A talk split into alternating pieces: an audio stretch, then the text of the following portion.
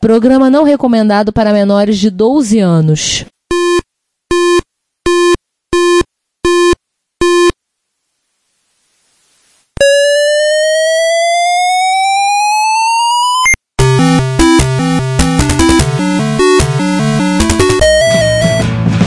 We bought it to help with your homework.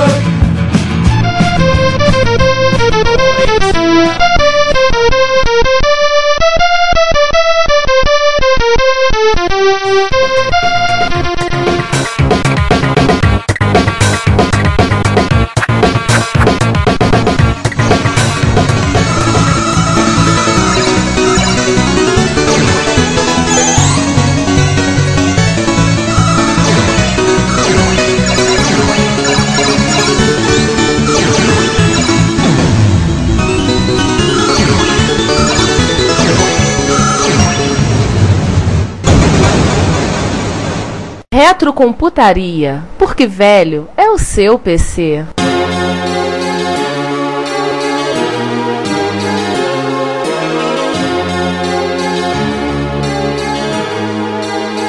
Mas então o podcast o vai perguntar sobre o que? CCS Soft? É isso? Indo aqui. Não, vou fazer toda aquela introdução, né? Você desenvolveu na Ciberne o Cavernas de Marte, o Pinball, o clone do Kibert e o Valkyrie, que era uma, um clone do, Voy do Voyage of the Valkyrie, que é um jogo de Apple II e TRS-80. Isso te rendeu quase um contato, né, para desenvolvimento profissional com outra empresa? Foi várias empresas. Você, eu tive, por exemplo, contatos com a, a o pessoal da que, que lançou o MC1000, né? Que eles me procuraram. A Lenovo, né?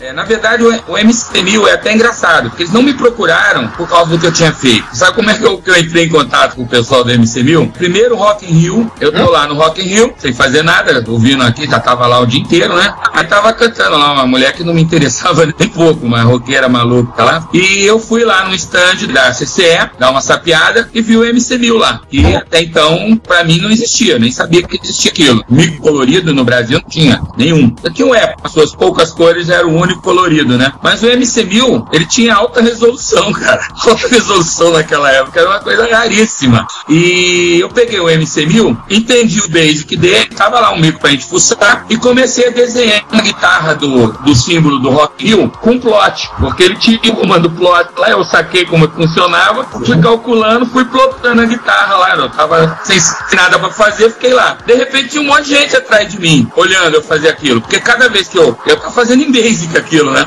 Vez que eu tava, antes de começar a desenhar a guitarra na tela, oh, oh, todo mundo, né? Oh! É, e entre o pessoal do O, né, da galera, tava o gente de produto, da MC1000, tava uma, uma turma lá, inclusive uma loiraça linda, que era a, a mulher a, que vendia o MC1000, né, que era a garota propaganda MC1000, uma loira fantástica, né. Tive até problema com a minha mulher por causa disso, porque me chamaram pra conversar, fui lá, falei pra eles, mostrei os programas que eu tinha feito, eles nem se interessaram, porque eles não estavam querendo jogos, queriam fazer o imposto de renda. Eles estavam assim, eles estavam lançando mais ou menos no perto do final do ano, tudo. eles queriam um programa para fazer imposto de renda. Falei, é mole, isso aí é tipo de letra, né? Aí comecei a fazer lá um programa imposto de renda em Basic. Eu fui o primeiro programa, cara a fazer programa de imposto de renda no Brasil, que sacanagem, né?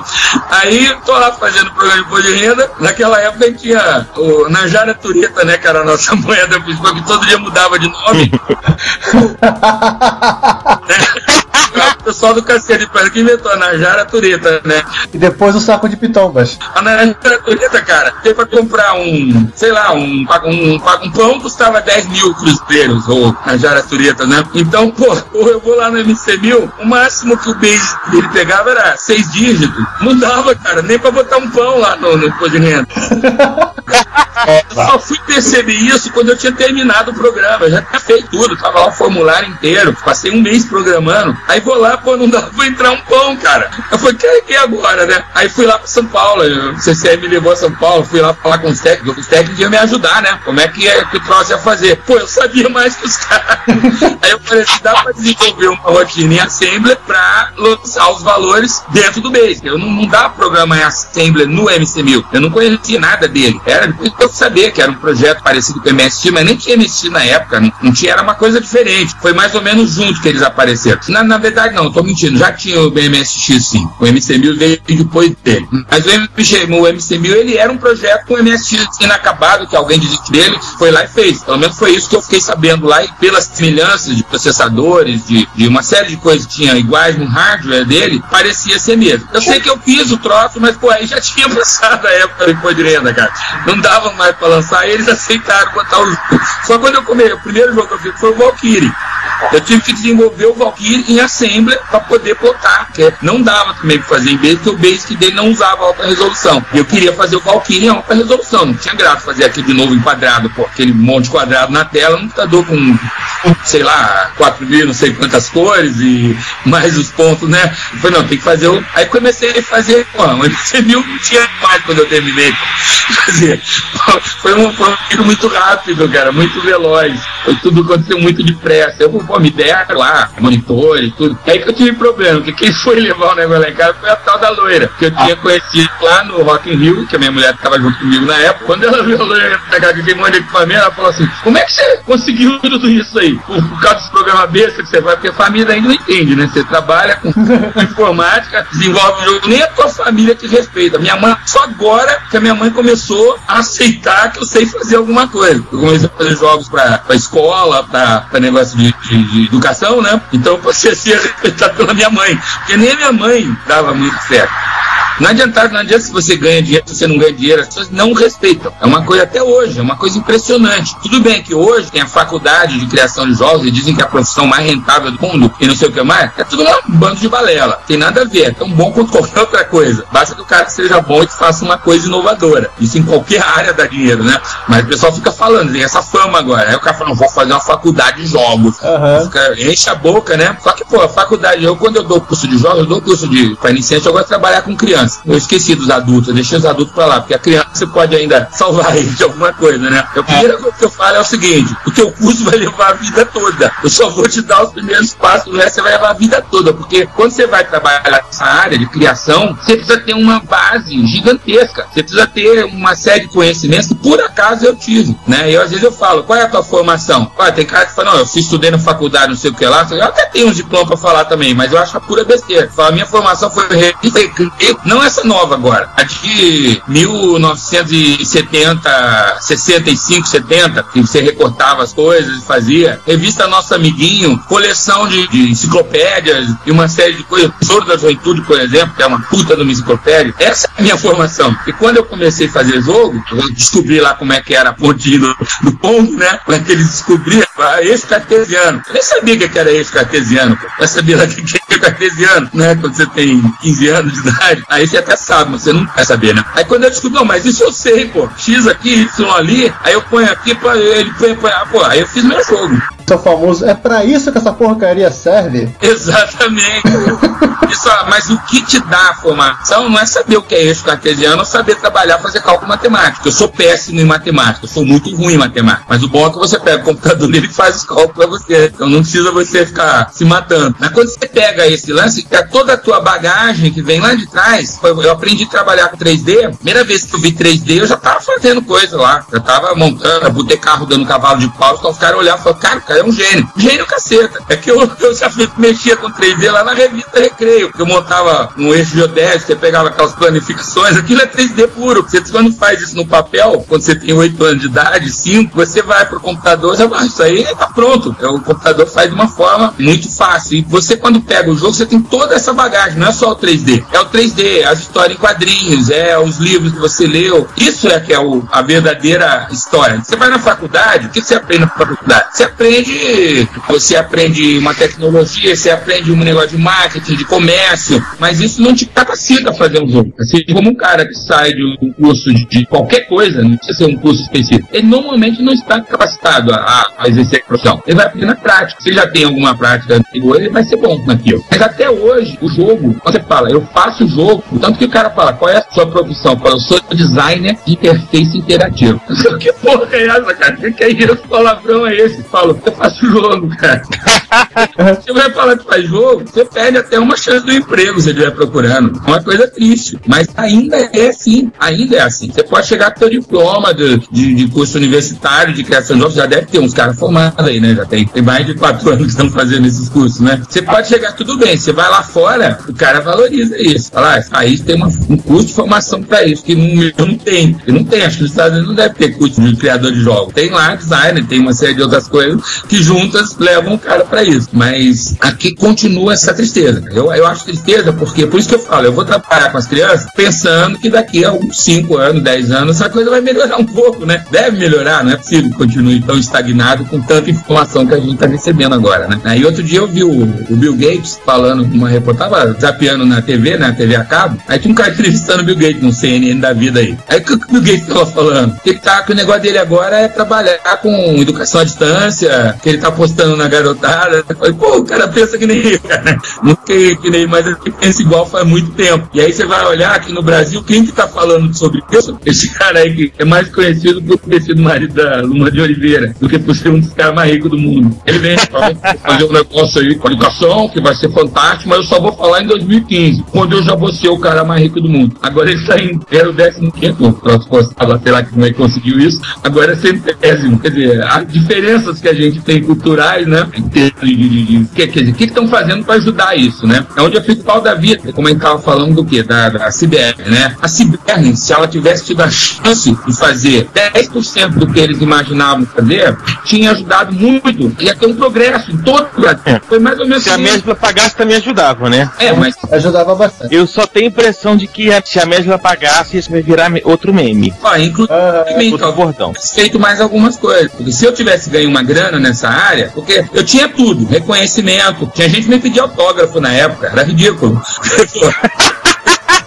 Peraí, peraí, Divino. Você falou, tipo, peraí, você falou que era ridículo gente te Não, pedir autógrafo. ridículo. Mas como é que. Você ainda se lembra com, como é que foi isso? Nada de especial, entendeu? Eu achava que eu tava fazendo alguma coisa diferente. Então, quando um cara chegava pra mim e falava, pô, você é meu ídolo, você é não sei o que mais, eu achava aquilo um absurdo. Só o que, que eu fiz pra ter isso, né? Não tinha, não tinha feito nada. Eu digo, eu falo ridículo nesse sentido, né? É claro que eu gostava, né? Todo mundo gosta disso, de ter o seu trabalho reconhecido, né? Eu já pedi autógrafo e fui atendido pelo Renato De Giovanni e fui atendido pelo Pio Luiz Piazza. Ele autografou meu aprofundamento no SX. Se você tivesse pedido pra mim, Renato Giovanni tá lá, ó. No início da revista Microsystem falar, eu ganhei um autógrafo dele. Ah, pô, então ele teve um evento aqui no Rio, Joga Brasil. Não, não, não. Ele me mandou, depois eu mostro pra vocês. Eu tenho um, autógrafo que desenvolveu lá pra mim, autógrafo online. Eu, Ricardo, você tá esquecendo do seu outro autógrafo? Tu gosta? Ah, eu tenho um autógrafo do Chico Bozer no livro dele. E eu entreguei um cartão do Reto Computaria pra ele e ele gostou e me entregou um cartão de visita dele, que é, contei pra vocês um monte de vezes, em lâmina de aço. É, a gilete que ele usa pra se barbear também. Ele usa pra cortar bife no avião, ele falou. Então, é, não sei, esse daí é meio insuperável, a não ser que eu tivesse, claro, do Spock. Esse do Spock ia ser legal. Eu não sou Renato, autografia, quando pirata não. Ah. Esse negócio de cópia pirata é engraçado, né? Porque quando a CBN parou de produzir os jogos, eu mesmo estava pirateando meus jogos. Ou seja, eu vendia, né? Tentava vender. Só que os meus concorrentes eram a molecada da época, que eles gravavam e vendiam. Eu até tinha umas proteções bestas lá, mas aí um dia eu falei assim, eu vou combater esses caras. Fui lá na casa do moleque, tava meu, oferecendo.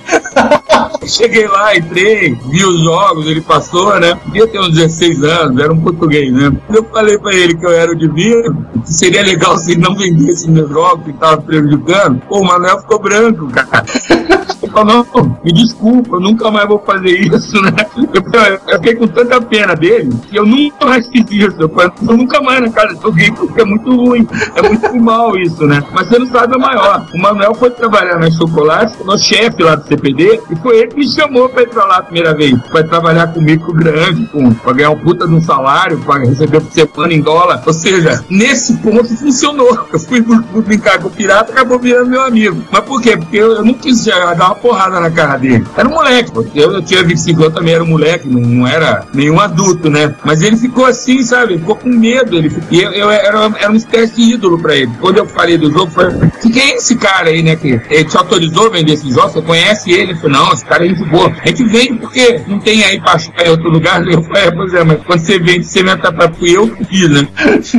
Cara, eu nunca mais fiz isso na minha vida. Porque é chato olhar pro cara e ver ele, ele ficar sem graça, sabe? Uma pessoa tem vergonha na cara ainda, né? Porque piratear todo mundo pirateia, cara. Ho- Hoje em dia, quando o cara vem na internet fala sobre eu só compro grama original, faço questão de pagar, eu tenho que ir na cara do. E nem tem como, cara. Você vai piratear até sem saber, porque você compra coisa pirata em qualquer lugar. E é nessa, nessa questão de, de piratagem, né? Por exemplo, um dos primeiros temas que teve no Brasil, que fez sucesso, foi o Atari, né? 2600. Eu fazia fita de Atari, só que o meu nível era alto. Eu, eu gravava as fitas, tinha um cara que ele fazia a embalagem, pasta, trazia chips lá dos Estados Unidos, a gente viajava, fazia um maior esquema. Cara, ia pra Miami, vinha com uma mala, eu ia pra Manaus e me entregava a mala em Manaus, porque o avião passa no mesmo aeroporto. Aí você vinha com essa mala cheia de chip pra gravar as fitas do Atari. A gente gravava essas fitas, levava ela pros Estados Unidos. Trocava lá com fita original pra vender aqui a fita original. Aí tinha cara que lá nos Estados Unidos, comprava as nossas fitas e traziam pra cá, moambavam pra vender aqui no Brasil. Olha o caminho louco que o Sasso faz, né, cara? De pirataria. Você sai daqui, leva pra lá, o cara vai lá atrás, vem pra cá, pirateia e ainda assim você ganha dinheiro. Então, eu acho uma loucura isso. Eu acho que se o, o pessoal faz, que hoje tá acontecendo isso. Você entra na internet hoje, como é que o Justin Bieber ficou famoso? Não foi pirataria, cara. Ele punha as músicas dele no YouTube, pô. Não foi a pirataria que tornou ele famoso. Ele mesmo botou lá. Ele, ele fez uma coisa diferente do que os outros fazem. Todo mundo busca o caminho da empresa que vai lá, que faz aquele esquema todo, gera uma grana enorme que não vai pra mão do autor. Hoje na internet, uma banda nova entra na internet, põe a música dela ali no MP3, de graça, claro, você não vai botar a primeira música e querer que pague. Mas as bandas mais antigas, as bandas que já têm fama, estão vendendo a música por um dólar, cara. E ganham muito mais dinheiro do que se vender o disco. Com o programa tinha que ser a mesma coisa, com quase tudo tinha que ser a mesma coisa. Só que, pô, nego não vai deixar de ganhar dinheiro enquanto puder ganhar. Não adianta pensar que quem tá lá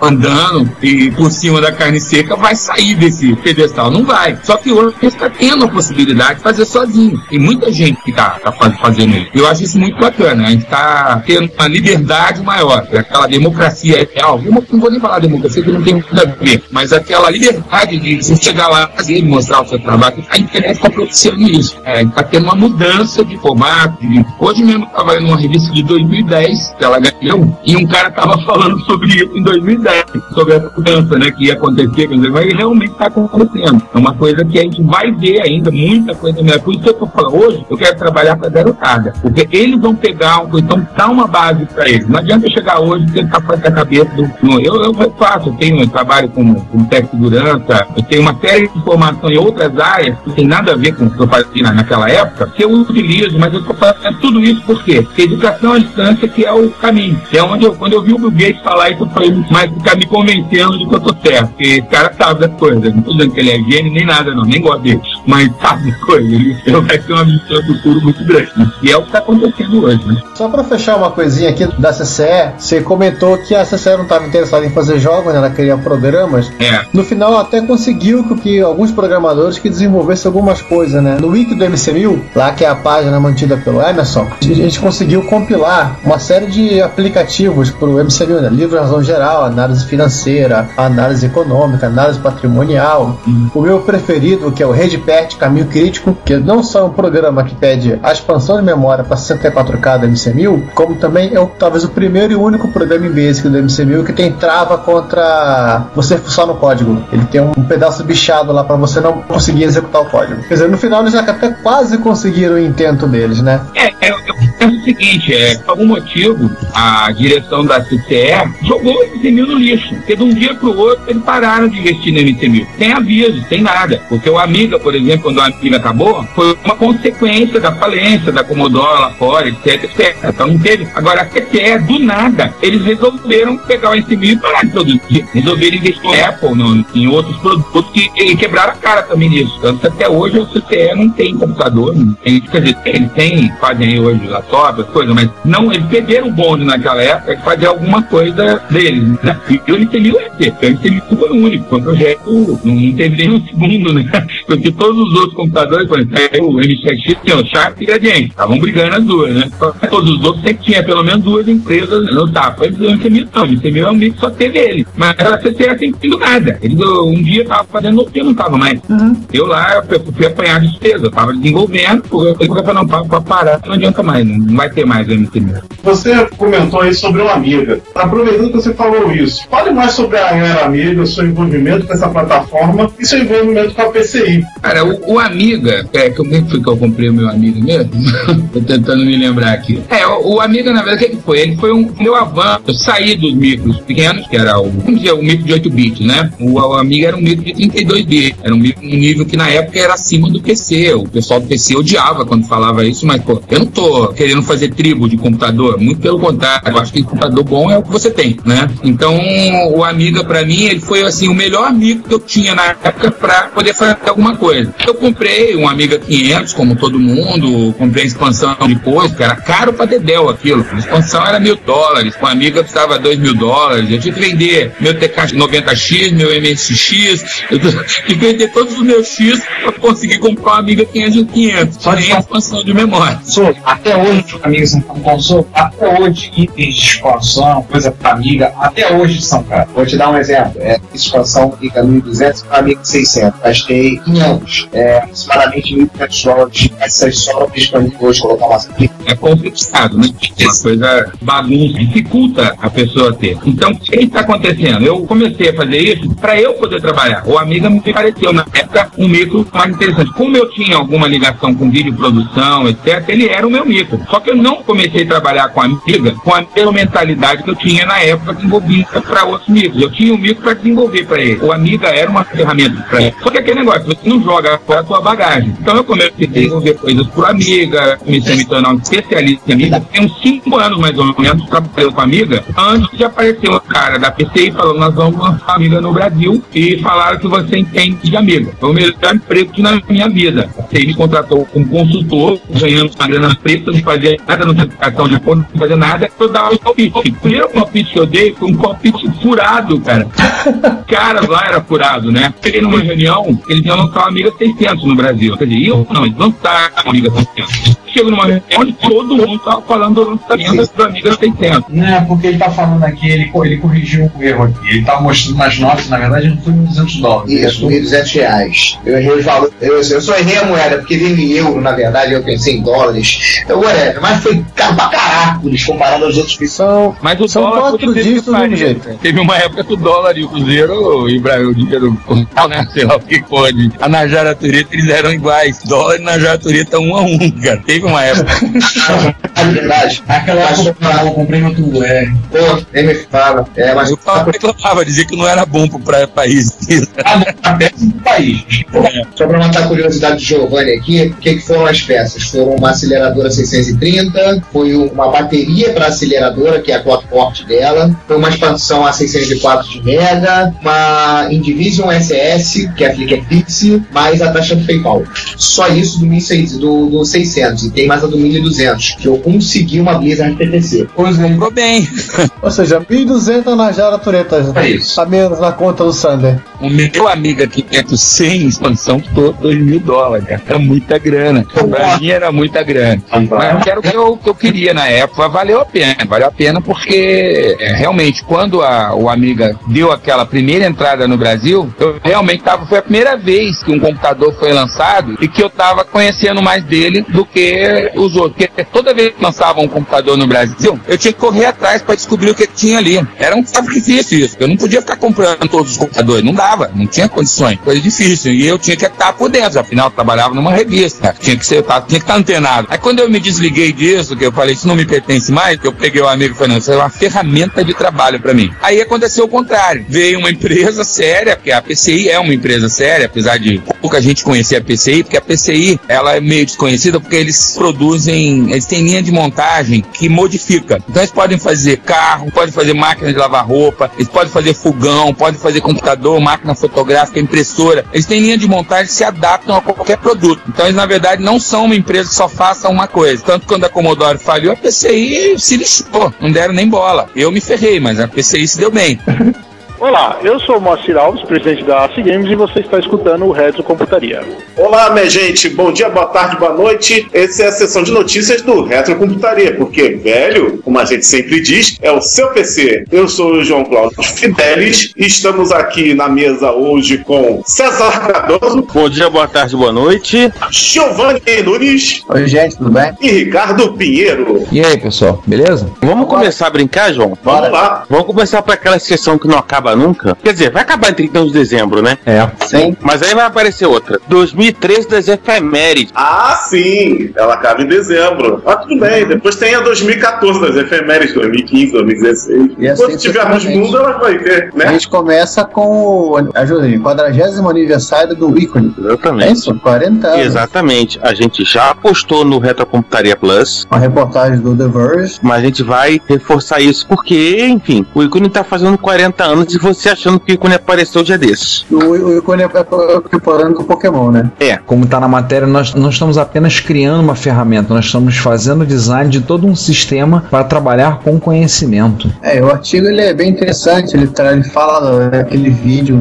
vale a pena até assistir, né? Que é a mãe de todos os demos, que é de 67, se não falo a memória, que é a apresentação do, de um- uma coisa que parecia um mouse, de uma coisa que parecia uma interface gráfica. O tiozinho fez uma apresentação com um projetor gigante, uma tela preta e branca, né? Mas um projetor gigante com uma interligação entre ele, eles ali no local do evento e o pessoal na universidade. E, sinceramente, 67. videoconferência. Sim. Vamos pra frente então? É, vamos fazer uma coisa um pouquinho mais nova, ou menos Mais velha. nova, né? Menos antiga. Exatamente. 35 anos de, de jogos de futebol no- nos computadores. Uhum. Futebol soccer, não futebol Soccer. americano. É. Exatamente. 35 anos. Os primeiros jogos de futebol que eu lembro eram o International Soccer e o Pelé Soccer do Atari 2600, os mais antigos que eu me lembro. Não, acho não, chegou a ter uma máquina de arcade de soccer, preta e branca. Uau! Tudo Uau, da Atari, inclusive. É, esse vídeo assim ajuda a demonstrar a evolução do- dos jogos, né? E o principal, né? A me- a melhoria dos gráficos, né? Do pessoal vestir cima, vestir lado, pontinhos, pontinhos chut- chutando pontinho. Só uma reclamação desse vídeo, faltou o Konami Soccer. É, Sim. faltou o Konami Soccer. Lamentável. Que, aliás, tem sua importância máxima, porque a Konami,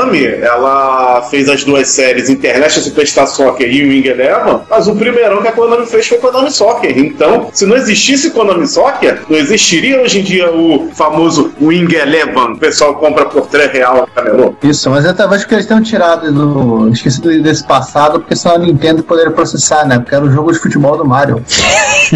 Exatamente. Olha, se você reparar o, o Soccer do Nintendinho, do NES, que é da própria Nintendo, se você reparar, ele é muito similar ao Soccer Konami. Ah, Mario Não Soccer. sei quem copiou quem, porque os, os dois são mais ou menos da mesma época, 84, 85. Nossa. Fazer uma pesquisa profunda pra saber quem copiou quem. Pois é. Falando em cópia, né? Temos o 27 aniversário nosso, o tempo voa pra gente se diverte. Da interface padrão CDX2 da Microsoft. Microsoft, pra quem não sabe, hoje chama-se. Não, como é que chama-se? Ela é uma empresa do grupo da APC, que faz no breaks. Pra quem não lembra, a APC ela comprou a Microsoft já tem al- algum tempo. A Microsoft que trabalhou desenvolvendo interfaces para TRS-80, posteriormente para MSX, interface, tudo é uma empresa cearense. Depois ela acabou voltando para a área de elétrica, então tinha um módulo aterrador, estabilizadores, material inclusive tido de boa É, qualidade. no breaks. E a APC agora comprou, né? Mas a APC é uma coisa engraçada, né? A APC American Power Consumption foi comprada por uma empresa francesa de nome alemão, a Schneider. Olha ela aí. Power Electric. Não, e agora tem uma empresa chamada Microsoft. Pois é. E a Microsoft, pra quem não lembra, a CDX2 foi a primeira interface drive para MSX. Foi baseada no projeto da interface de TRS-80, né? Que usava por portas. Sim, por isso que ela é diferente. É, o padrão MSX recomendava-se que usasse endereço de memória. Mas eles fizeram por portas, que eles pegaram e acabou virando o padrão usado no Brasil. É o padrão nosso, foi copiado pela nossos amigos da DDX e, consequentemente, copiado em série da cópia da cópia da cópia, né? Ah, na DMX, né? DMX, aí Leopard, Leopard, todas as outras né, se copiaram. Falando de DMX, um abraço a Demi Cachano. Sim, ele sabe por quê. né, enfim. Mas o E- principal temos que, que falar, né? Aniversário dos 27 anos da, na próxima quinta-feira, dia 25 de abril. Sim. Então, assim, prepare um bolinho para sua interface DX2 ou sua interface clone. Isso. E a confusão começou toda aí, né? Porque a Sharp lançou uma interface padrão e aí começou a meter o Mario na, na Sharp. Sabe que eu nunca tive uma CDX2? A interface que eu tenho aqui em casa é uma, uma, uma Tradeco, que eu nem sei se está funcionando, e uma interface feita pela Ciel, que essa está funcionando. Eu precisei dela há pouco, coisa de uma semana, usei, ela tá funcionando bem. É a minha TX hackeada. Tratreco. É a Tratreco, uma Tratreco que não, não sei o estado. Eu tive uma DDX, bom, to- todo mundo Ah. teve mexe no Rio de Janeiro, teve um, um drive da, da DDX. Não, Eu conheci gente que também teve DMX e gente que teve pra dela. É, É, não, mas aí depois que apareceu a DMX, né? Agora, CDX eu só, eu só vi em Pirato House. Sim, foram as primeiras, as primeiras empresas a comprarem drive por aqui, por, por aqui no Rio, né? Por que será? Aham. Será? Agora, e com isso encerramos a nossa sessão de efemérides. né? Vamos, vamos, Vamos. seguir com o roteiro aí. Vamos lá. Pergunta pro, pro amigo ouvinte: poderiam os romanos construir um computador digital com a tecnologia da época? Sim ou não? Tem o link aí que você pode ver. Ah, Séries poderia- da conspiração, documentários da Discovery. É, poderia Não, o History Channel é mais bizarro. O documentário do History Channel com aquele sujeito com o cabelo em pé. Alienígenas do passado. Ou então aquele russo maníaco de óculos escuros. Foram alienígenas que inspiraram os romanos a fazer? Será? Será? Será? Mas será que o Júlio César poderia ter um perfil no Facebook? né? Enfim. O que eu estou pensando? Invadir a Inglaterra. Invadir a Bretanha. Quantos curtiram? Será que Nero usaria o Twitter, né? Pra botar fogo em todo mundo. Com certeza Nero entraria em fóruns pra fazer Flame War. Putz. Depois dessa, vamos pra mais uma sessão? Vamos. Vamos aí. Finalmente, né? A gente resolveu fazer uma sessão, Oficializar a sessão, né? oficializar que ela existe, né? Que é a sessão Hackaday. De tanto que a gente fala dele, né?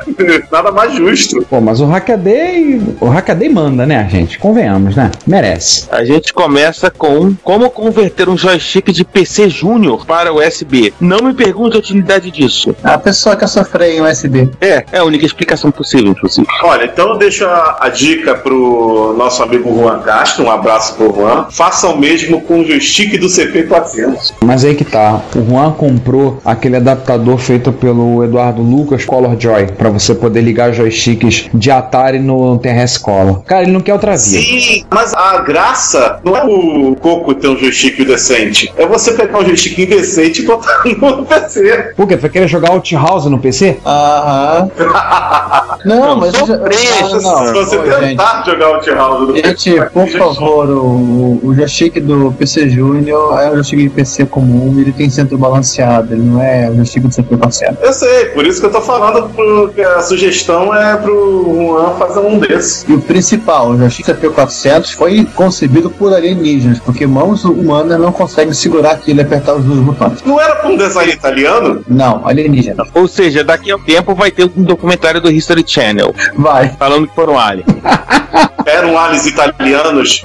Eram aliens. italianos. A gente tinha design italiano na Prolog e pizzaiolo na microdigital. Vamos parar de falar de pizzaria, design italiano, etc e tal? É, vamos segurar pro final. Vamos falar do Pocket Serial Host? Vamos lá. É assim, o pessoal que, que usa o ADT Pro, que é a ferramenta de transferir disco, né, que é baseado no ADT, para transferir via porta serial discos de Apple II, ele, ele trabalha com um protocolo específico e o próprio programador desenvolveu um disco de boot em 233 que ele literalmente ele monta um HD via link serial. Você pode fazer isso com o teu Apple II convencional, você monta o seu o HD e mexe com ele, e esse tiozinho aí do Hackaday resolveu fazer um dispositivo que suporta esse protocolo. Então você simplesmente pluga no seu Apple II e dá boot no disquete. E não precisa ter um PC para ter seu mass storage serial. Hum, Interessante, né? Sim. Muito bacana, hein? Puxa direto de um cartão SD, né? Então isso é basicamente é, faz o papel da, da CFFA 3000, né? Só que usando um SD. É, só que via link serial, né? É pela serial, né? É interessante, hein? Mas ele faz um link serial pela link serial, né? Agora eu tava olhando aqui no Hackaday esse aqui, fazendo um Commodore 64 portátil. Meu Deus, eu tô vendo a foto. Eu tô assombrado com o que o cara fez. Pro amigo internauta que não clicou no link, significa, inclusive, abrir um espacinho no, no case do Commodore 64 para colocar um LCD. É, só poderia colocar um LCD um pouquinho maior, né? Sim. Agora eu vou falar uma coisa pra vocês.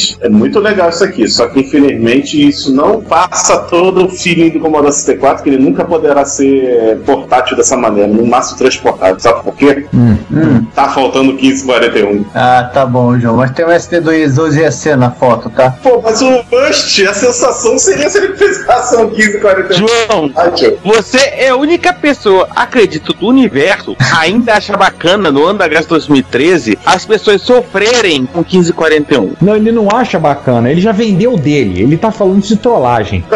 Ele acha Aliás, eu, bacana. eu vou mandar um abraço pro Sander que não está hoje, porque. Não, não foi ele que comprou, mas ele comprou um 1541. Pra quê? Eu não sei. Cara, é, mais um motivo pra gente trollar o Sander. Não, o 1541 pro Sander tem motivo. Ele vai usar, tá usando pra fazer musculação. Ah, tá. É, Ele vai amarrar na perna pra fazer glúteos.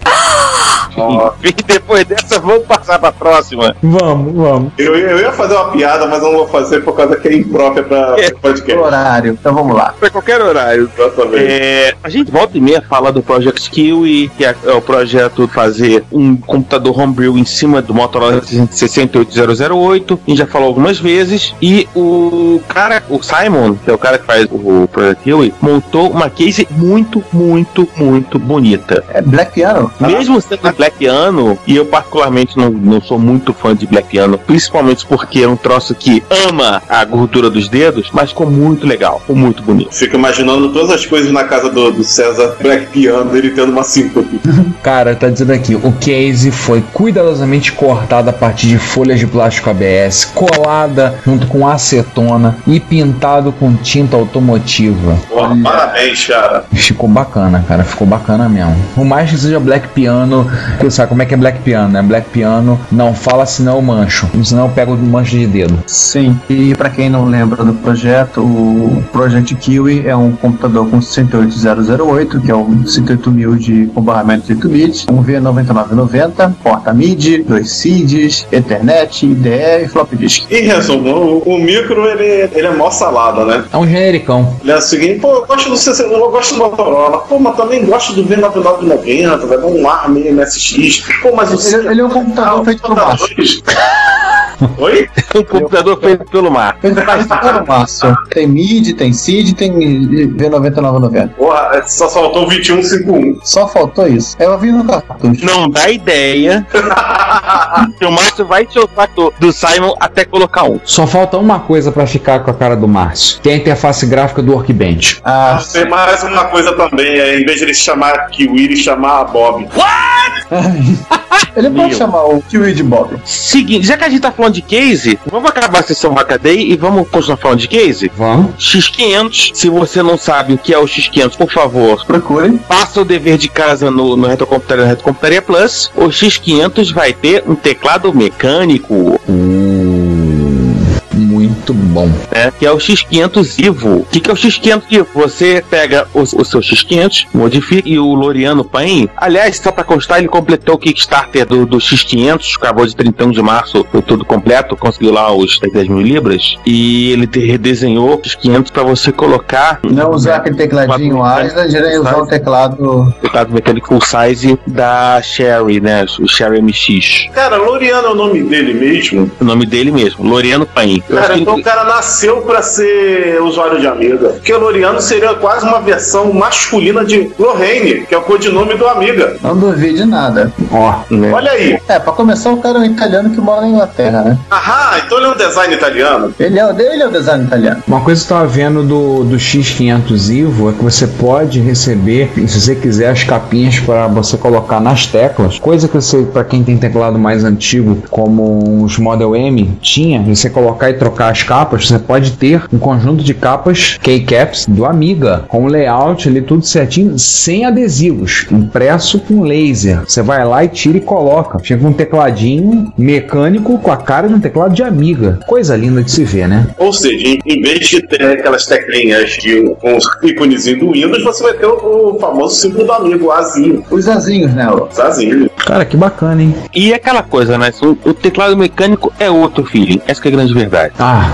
Mesmo sabendo que os teclados chiclete, ou então hoje em dia que é o Ireland, os teclados que a Sony começou e depois a Apple adotou, então só tá melhorando e tal, mas nunca vai chegar no feeling do teclado mecânico. Essa que é a grande verdade. Só pra ter uma noção, eu tenho um teclado mecânico, um Model M aqui, que eu não me desfaço por nada. Esse teclado tem 20 anos de fabricado e o bloco numérico já não funciona direito. Pergunta se eu vou trocar esse teclado. Eu só vou trocar esse teclado no dia que ele quebrar. Eu comprei a 10 real. E se duvidar, tu vai fazer até a solenidade, né? Enterro. Cara, o problema é que eu gostaria de abrir esse teclado para limpar, mas o parafuso é uma, é uma medida alienígena que só a IBM tem. Um dia talvez eu importe um teclado daquele fabricante que arrumou a patente dos Model M e compre um novo para substituir esse cara. Por enquanto, É o. Acho que é Uni. Unikeyboard, se eu não me engano. Unikey Unikeyboard, agora eu não lembro. Model M zero bala seria uma boa. E se Model estiverem um modelo sem fio, eu compro na hora. Model M0 custa 100 dólares no clássico. Se for sem fio, eu compro. Nessa loja é 60 dólares o mais barato que eles têm. Tem inclusive o mesmo formato, tudo igual, mesmo layout. É 60 dólares o mais barato. A Unicomp. Nada substitui um teclado mecânico. Mas Mas nomes engraçados, então saímos da Unicom, vamos pro Nextdoor, Next tem Door. nome de vitamina. Depois de um ano e meio depois do último release, o homem que não dorme, que faz o V da vitória pra tudo, Nestor Soriano, também conhecido como Konami Man, Também é conhecido como o cara que tem um código fonte da MSX22. ele lança a versão 2.0 Beta 1 do Nextor. O Nextor é a versão dele, é o, o DOS que ele está desenvolvendo baseado no código fonte que ele tem do MSX-DOS 2, com uma listinha de coisas que ele adicionou, até colocou a mais, tudo. Lembrar que o, o Nextor é um sistema, então parte é ROM, parte vai gravado na ROM de um cartucho. Lembrar que o DOS 2 você tinha um cartucho no MSX para usar o DOS 2, tem uma parte na ROM que vai ser gravada na ROM de uma interface DE ou coisa do tipo, parte em software. Na realidade é um Omega ROM, o 22, 64. O dele, pelo que eu entendi, já tá com 128K. Quer dizer, pede 128K, né? Não deve estar usando tudo isso. Coisas, por exemplo, que ele colocou: instruções para leitura e gravação de setores já suportam numeração de setores de 32 bits. F-Disk O F-Disk dele já suporta partições de 4 GB. e é no Basic, é Call F-Disk. É Call of Disk. É no Basic, não precisa nem ter dispositivo, não precisa nem estar em disquete F-Disk. Você põe qualquer mídia nova, dá Call F-Disk e vai embora. Seja feliz. Poxa, A única questão que tem é como gravar isso numa ideia padrão Sunrise, né? Eu gostaria muito de testar. Não, ele tem a ferramenta para você copiar. É só baixar lá no site. O problema nisso também é ter coragem de fazer isso na minha interface DE e depois faz e. Ih, ferrou, não deu certo. É, se brincar, você vai ter que ir lá no Asen. É, e convencer a criatura abissal a ajudar nessa situação, né? Esse é o pior problema. Você fala que ele não consegue fazer. pô, qualquer coisa chama o vizinho dele. É o Cthulhu, né? O vizinho de cima. Exatamente. Mas, pô, é muito legal o Nextor. Eu tô quase instalando um emulador aqui pra testar. Depois, se funcionar legal, eu tô pensando em propor a Asen. Pô, vamos começar a gravar esse negócio na- nas ideias novas, vai? Pô, isso vai dar um, um senhor gás. E menos trabalho pra ele. Sim. E já que também é MSX, né? Teve um. Quem que fez com o coreano? Foi. Foi. Foi um sul-coreano que não quer matar um com o norte-coreano, né? É, Um conterrâneo do Kim, né? é. Uhum. Fez um case mod, né? Do Ownership. Ah, ele fez um ownership, né? Esse é o mini ownership. Não, esse aqui, não tô vendo, tem o case mod, né? Que tá, tem duas. Tem um, duas notícias. Tem o case mod e tem o mini Ownership. São duas distintas. Ah, ele fez um case novo. Ah, o case novo ficou bonitinho, hein? Tudo bem, eu não tinha nada contra o case antigo, mas esse ficou até que ficou bonitinho. Enfim, ficou bacana. Sim. Apesar dessa lâmpada em azul pululando, Não, não basta ter um LED azul, tem que cegar o vizinho. né? Mas faz parte, né? E lembre-se que o pessoal de lá tem um certo gosto meio bizarro para certas coisas. Um outro que a gente até não comentou, eu achei o link aqui, depois dessa do Case Mod, foi um projeto que o pessoal fez um, um mini Ownership. Tanto que a, a foto que aparece é a placa com um cartucho do Vampire Killer espetado e a impressão que dá que o cartucho é maior do que a placa. Um protótipo Ownership também foi feito, acho que se não por um sul-coreano. É o Painkiller. Sim. Ou seja, os, os coreanos voltaram com força total, né? Sim, a plaquinha é mínima. É, eu tô olhando a placa É, aqui. eles cansaram de ficar brincando de dançar Gangnam Style e, e etc e tal. E Resolveram fazer algo produtivo. né, resol- resolveram zoar.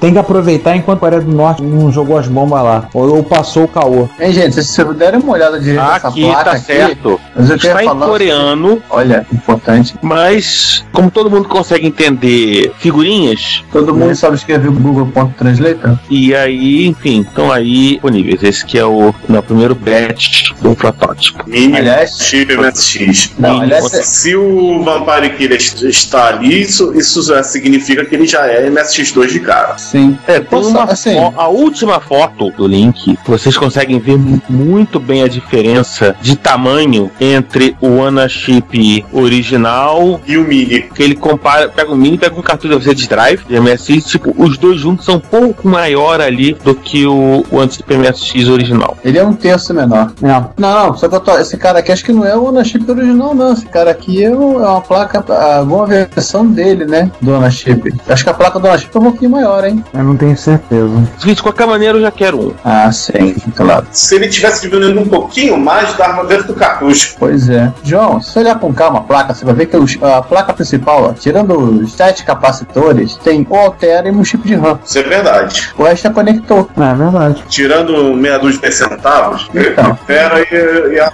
Mas enfim, vamos voltar, vamos, parar de babá, né? né, Aham. e vamos voltar, porque Konamito achou um troço Philips CD-ROM Interface NMS 0210. O cara tá cagoto, hein? O cara tá inspirado. Isso aí a gente só viu em foto.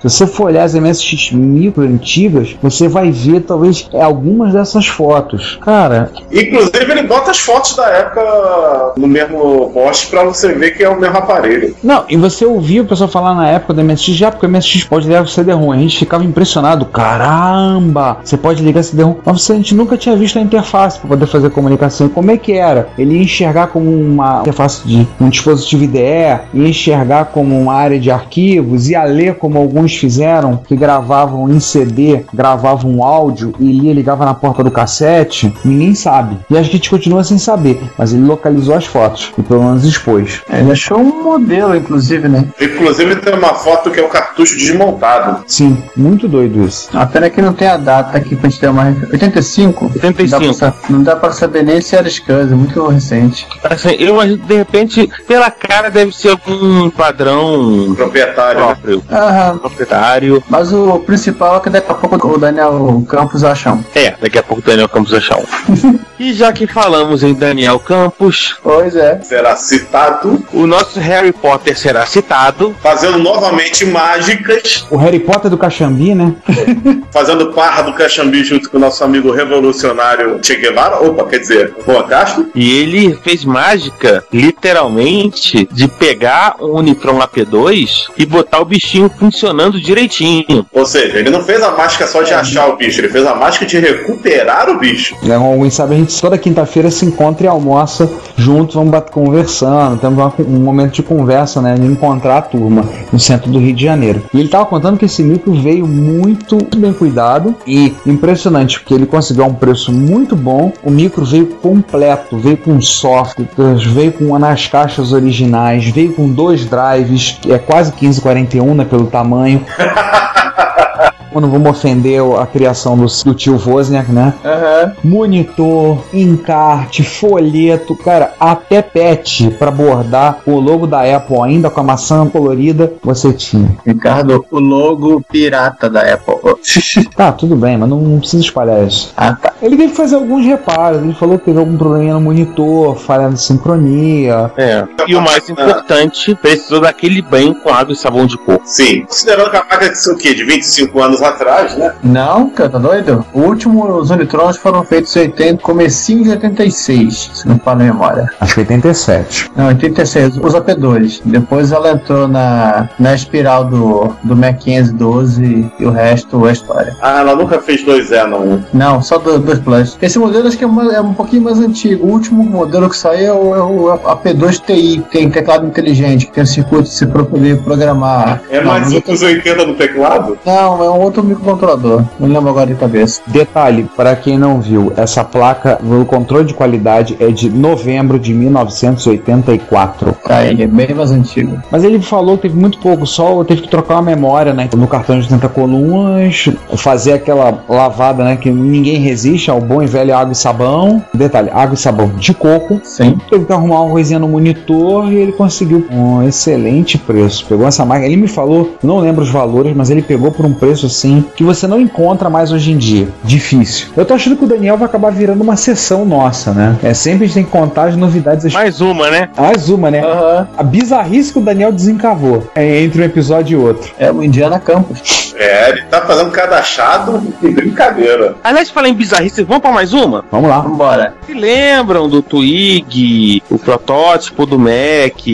O Macintosh Parece- com drive de 5 quarto, né? É, mas parece o quarto, não sei o que, vende, não vende, não vende? Pois é. Macintosh Drive 54 é o quê? Um Liza? Não, é um- é o Macintosh é um Drive drive Lisa. 4 Twig, que é o, o protótipo do Mac. Bom, o que importa é, o bichinho tá funcionando. Com um detalhe com uma das mensagens de Elbas, Steve says. Steve Cara, tem até um ícone dele. Sim. Sim. O interessante é que essa ganha aqui, ela tá lá no meio do caminho entre a interface do padrão do Macintosh e a interface do Liza. É, Finder 1.7, 15 de agosto de 83. Nossa, o Mac saiu no, em janeiro de no- 84?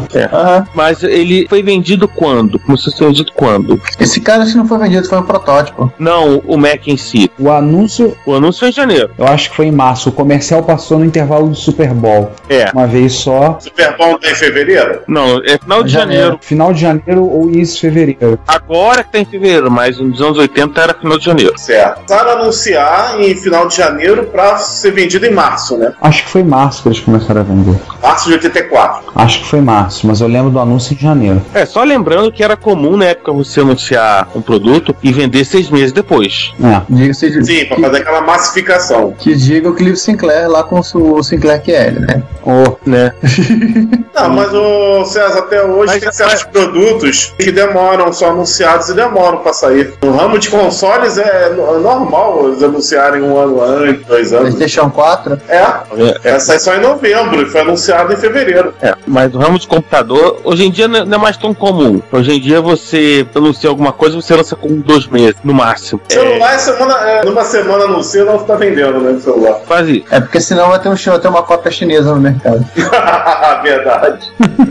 Pra quem tiver interessado, o System Versa 4.2, não lembro qual a versão que saiu, Pioneer 1.7, 83. Enfim, dá, dá pra se divertir com essa coisa que parece lisa, parece Mac, Tá no meio do caminho, né? Mac Paint perdido. 0.5. E a E coisa curiosa do, do disquinho Twig aqui, né, hein, João? É que, apesar dele ser, ser um disco de 5 quarto, ele tem duas janelas. Uma tem a janela comum, né, do, do disquete 5 quarto, e tem uma segunda janela que é literalmente ao lado oposto. Literalmente, a gente botava o dedão pra segurar o disquete. Eu fico imaginando Exatamente. por que, que esse troço não vendeu. Provavelmente o projeto dele seria por software, né? Sim, não tem nem botãozinho aqui. Mas sempre foi, no caso do- dos Macs, sempre foi pro software. Sim, o que eu acho interessante é que até nesse protótipo já tinha esse conceito. Aliás, o Liza era assim, Também. mas Esse drive aqui é o drive do Liza. Era só uma curiosidade. Assim como o Amiga 1000, vocês verem aquela primeira tela, tem a seguinte mensagem lá: RAM Based OS. O sistema operacional está em RAM. Ele faz um kickstart igual a Amiga 1000. Puxa. É, o, o que fazia sentido total em máquina protótipo. Aham. Não. sim. Porque em ROM você tinha que, a princípio, né, é, colocar uma, uma ROM com o mínimo de bug possível. Ou minimamente rodável. E aí, se você gravasse uma ROM toda hora que você iterasse alguma coisa no sistema, você não ia conseguir terminar nunca. Porque você ia gastar todo, todo o dinheiro gravando ROM. Uhum. Desiste, não ia dar certo. Aliás, gente, eu achei muito legal o ícone do Steve Jobs. Também. E embaixo desse tem o ícone do Steve Jobs, repara que tem Mac Bug e Disassembler. Sim, isso é versão de desenvolvimento, cara. Com certeza, o usuário final não vai ter essas coisinhas. O MacBug era pro Oscar brincando.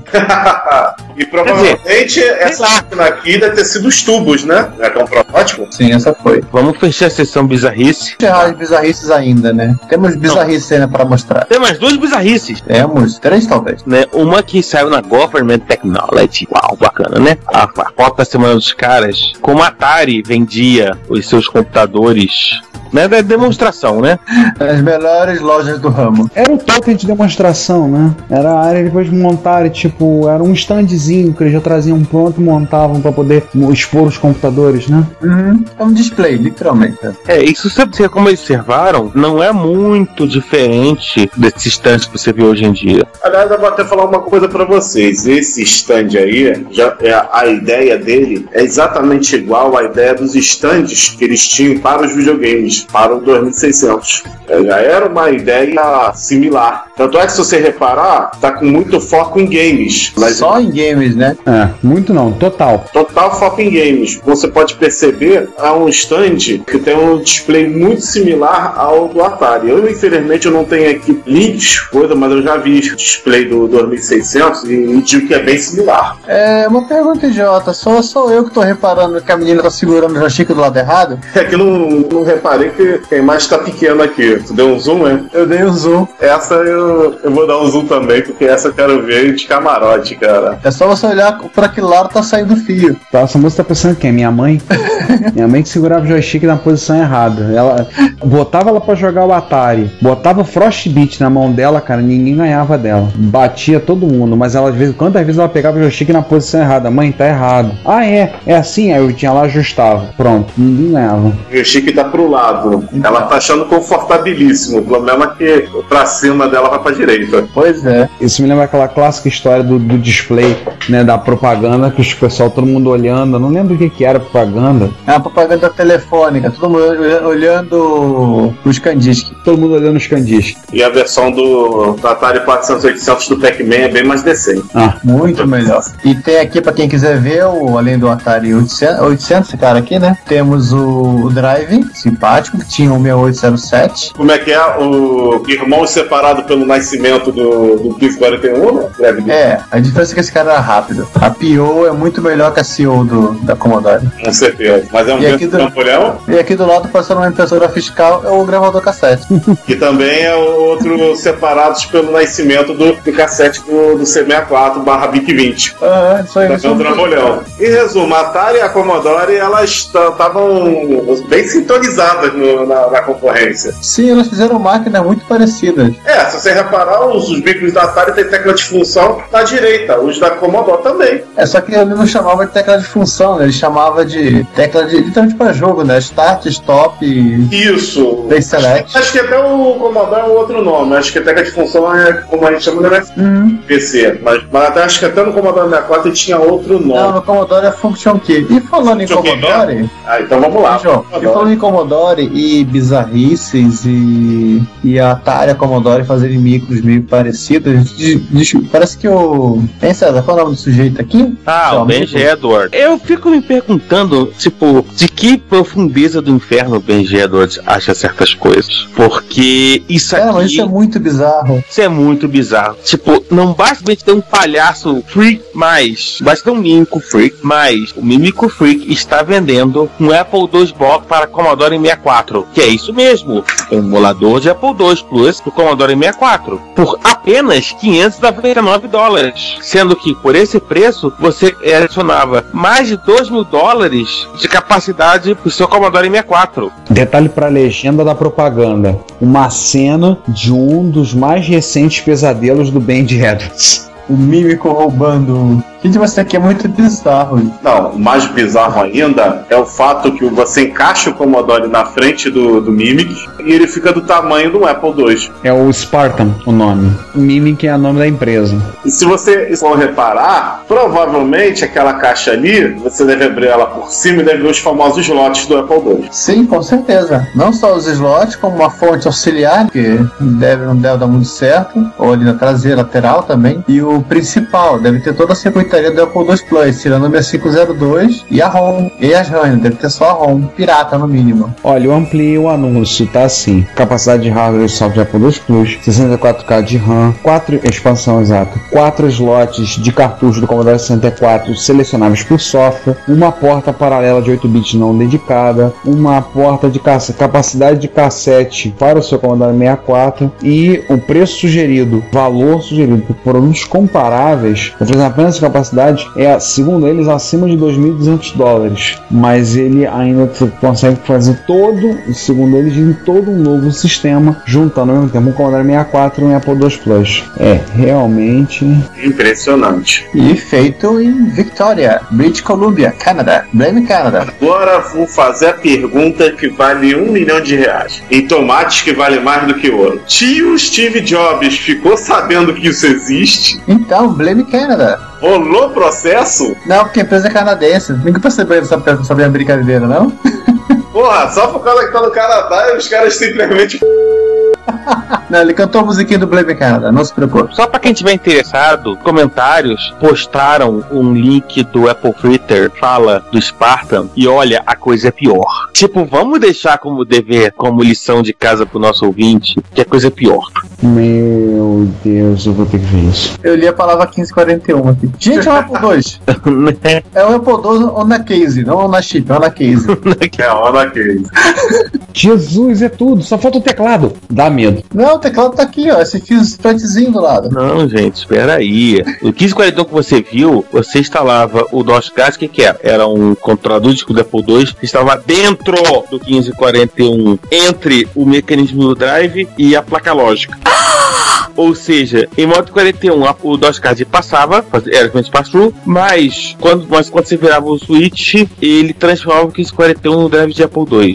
Cara, isso é a maior trollagem que eu já vi. Tipo, daí eu vou deixar pro nosso ouvinte fazer o cálculo da capacidade de dar merda nisso. O departamento de vai dar merda pisca com todas as luzes, aponta e a placa vem girando escrito no horizonte em 3D. Cara, eu acho, eu acho que o. Isso, isso foi lançado em que ano? 86, né? 83. Ou Não, 84. 85. Não, aqui tá no comecinho do Apple Fit, tá 84. Ah, foi aqui que o Jobs começou a perder cabelo. Não, não, o 84, o, o cara que fez o. Ah, tá aqui, embaixo, mais. 86. Em 85. A página 9 da edição de janeiro da Compute Gazette. É, porque o engenheiro fala da Compute de novembro de 85. E obviamente. Não confundir a Compute com a Computes Gazette. Eram duas revistas diferentes. Sim. E obviamente, como a gente tá ouvindo falar desse trem só agora, deve ser um dos clones de Apple II mais raros que existe. Mimic System Spartan. The Lawn Point in Apple II Cloning. Ponto. Acabou. Depois dessa. Aham. Sim, então, então ele pode ser considerado clone de Apple II. Agora, pra fazer a trollagem suprema, isso é compatível com o 128? Não. Por quê? Olha, O sinceramente. isso aqui encaixar no 128? É, eu acho que, enca que encaixa mesmo. Eu Não sei se se tem pequena diferença en- entre o espaçamento entre a user port e a porta do. dos- não, não, tem uma. Pode alterar isso aqui. Ah, não sei. Um dia se procura o 128 e um canadense que né? tem- É, enfim, vamos só passar muito rapidamente porque tem uma história, tem histórias inclusive tipo barra pesada Opa! sobre o Mimic Spartan, né, sobre a Mimic Systems. Enfim, vamos, vamos passar pra frente, senão, tipo, né, vamos voltar nós e o nosso. É, não vamos contar que tem memorando do Steve Jobs falando que o mínimo que ele pede é o sangue do- dos caras da, da Mimic e coisas. Não seria a primeira tentativa dele de uma guerra termonuclear contra alguém, né? O Android que eu digo. Enfim, Ainda vamos- bem que ele não tinha armas nucleares. Mas, cara, coisa tão bizarra que eu não ia conseguir fazer nada. Só ficou olhando perguntando que porra é essa. Olha, eu vou falar uma coisa pra você. Um, um dia, bota aí na nossa pauta de coisas que pra gente fazer um dia. Um dia vamos falar só de bizarrices. E você tem um podcast só. Gente, os caras desassemblaram o OpenSoft Basic e mudar e relocaram a rotina. Enfim, se fosse hoje em dia, em vez de ser a cara aqui do comediante de palhaço, tava a cara do Trollface, né? Ô, Olha, poderíamos chamar o Sander pra fazer a foto.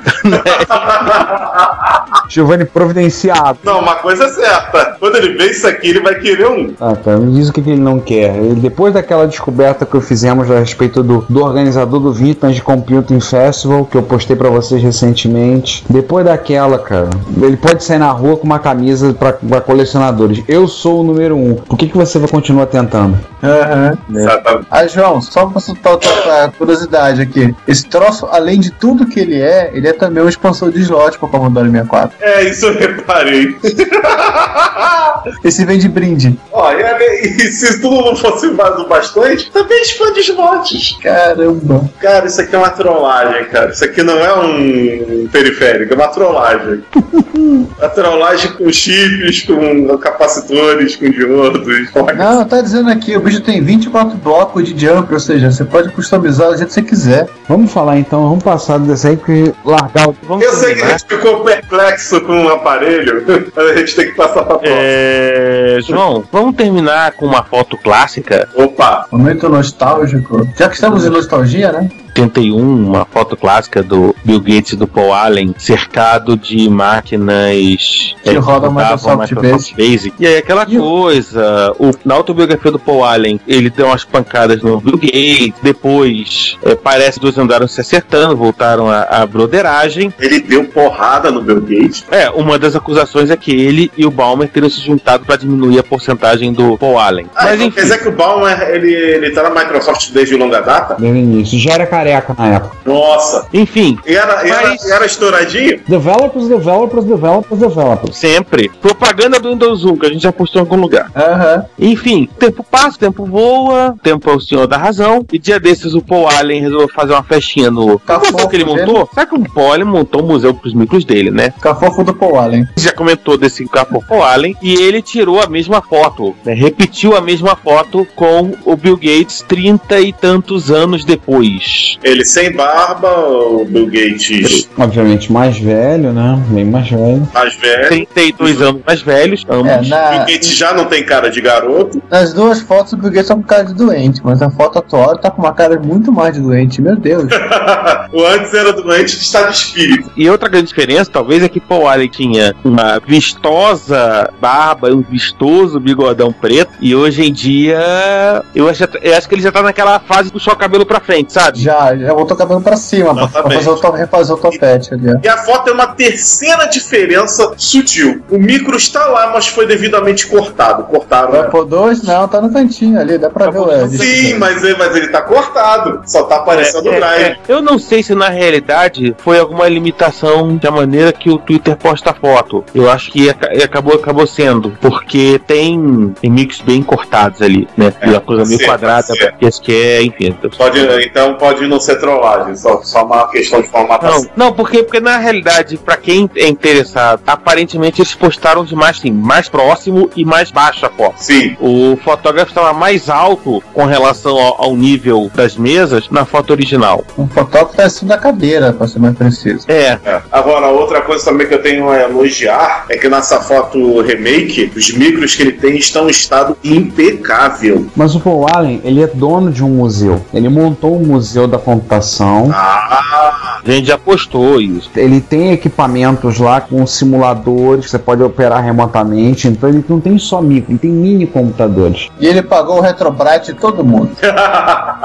É, Essas unidades, sim, muito bacana. Agora eu vi gente comentando que essa, essa foto é montagem. Por conta da posição, do olhar onde o Bill Gates está olhando, não sei o que, a gente falando que era montagem. Eu acho que não é. eu também acho que não. Se você reparar, a sombra do Bill Gates está refletindo no, no monitor do micro atrás dele. Sim, a iluminação tá igual. É que o Bill Gates acho que usado, ele olhou pro, pro relógio. Exatamente, pô. Tá olhando pro relógio de parede, inclusive. Quando ele tá com essa cara de, de, de bobo assim, é dele, não é, não é questão que é montagem. Quando disseram, olha pessoal o quer ter passarinho. teoria da conspiração em tudo, né? É, quando disseram olha o passarinho, ele olhou pro cuco.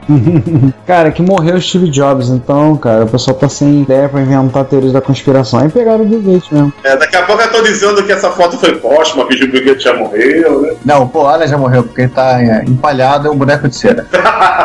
É por isso que tiraram a barba, né? Que, é- que, é- que a gente É.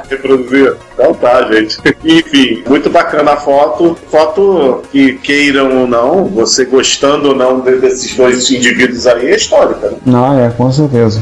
A gente não pode tirar esse mérito deles. E temos o link aqui que diz que o Bill Gates e o Steve. O, opa, o Jobs não ficou de bem com ninguém. O Paul Allen e o Bill Gates tem aqui a. que eles fizeram as pazes e voltaram a ser amigos. Hum. Ah, aquele negócio, né? Viram que o Jobs morreu. Falei, pô, Davi morreu. Acho que eu vou lá fazer um espaço com o maluco, né? Cara, sou eu que vou bater de bota. Steve Jobs morreu antes do que eu.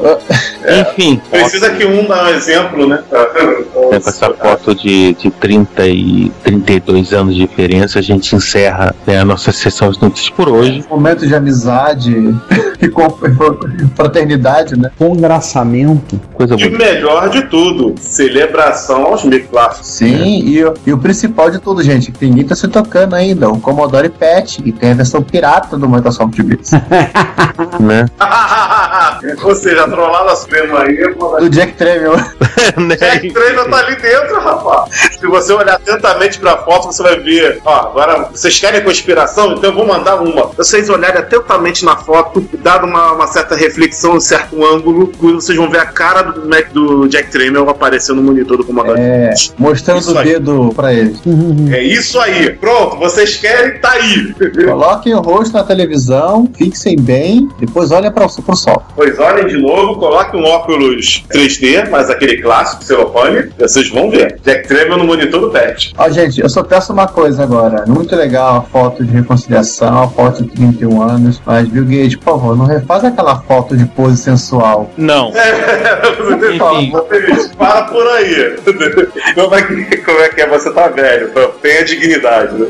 né? Enfim, depois dessa, vamos encerrar por hoje mesmo. Sim, não siga o exemplo da Gretchen. Eu- Tá em Portugal, hein? Enfim, gente, mais uma vez, muito obrigado por nos aturar. Literalmente. A gente volta daqui a 15 dias. Encerrando a entrevista com o Divino Leitão. É divina entrevista. O Holy Pig, né? Gente, não se preocupe, a entrevista vai acabar. Infelizmente, acabar. mas vai acabar. A gente pensava, francamente, não pensava que não fosse acabar, porque o Divino foi uma entrevista da- das mais legais que a gente já fez. E das mais longas. Ficou muito, muito, muito legal. Então espero que vocês tenham gostado da primeira parte que a gente fez em caráter extraordinário. Toma logo quase uma hora de, de entrevista. Agora na parte B com a sessão de notícias e se encerrar na parte C com a sessão de comentários e e-mails dos episódios passados. Tem comentário pra caramba. Sim, inclusive já temos material para quando fizermos o Mulheres na Estrada da Computação 2, a missão. Gente, tchau. Até mais, gente. Dá mais. Fui. Galera, uma boa noite, bo- boa tarde ou bom dia. Tchau, tchau. Olá, eu sou o Renato De Giovanni e você está ouvindo Retrocomputaria. Porque velho, eu não sou velho não, velho é o seu PC. Se você quer enviar um comentário crítico, construtivo, elogio ou colaborar com as erratas deste episódio, não hesite, faça. Você pode falar conosco através do Twitter, no usuário retrocomputaria, pelo e-mail retrocomputaria.gmail.com ou colocando comentários no post desse episódio em www.retrocomputaria.com.br. Lembre-se sempre do que dizemos. Seu comentário é o nosso salário. Muito obrigado e nos vemos no próximo podcast.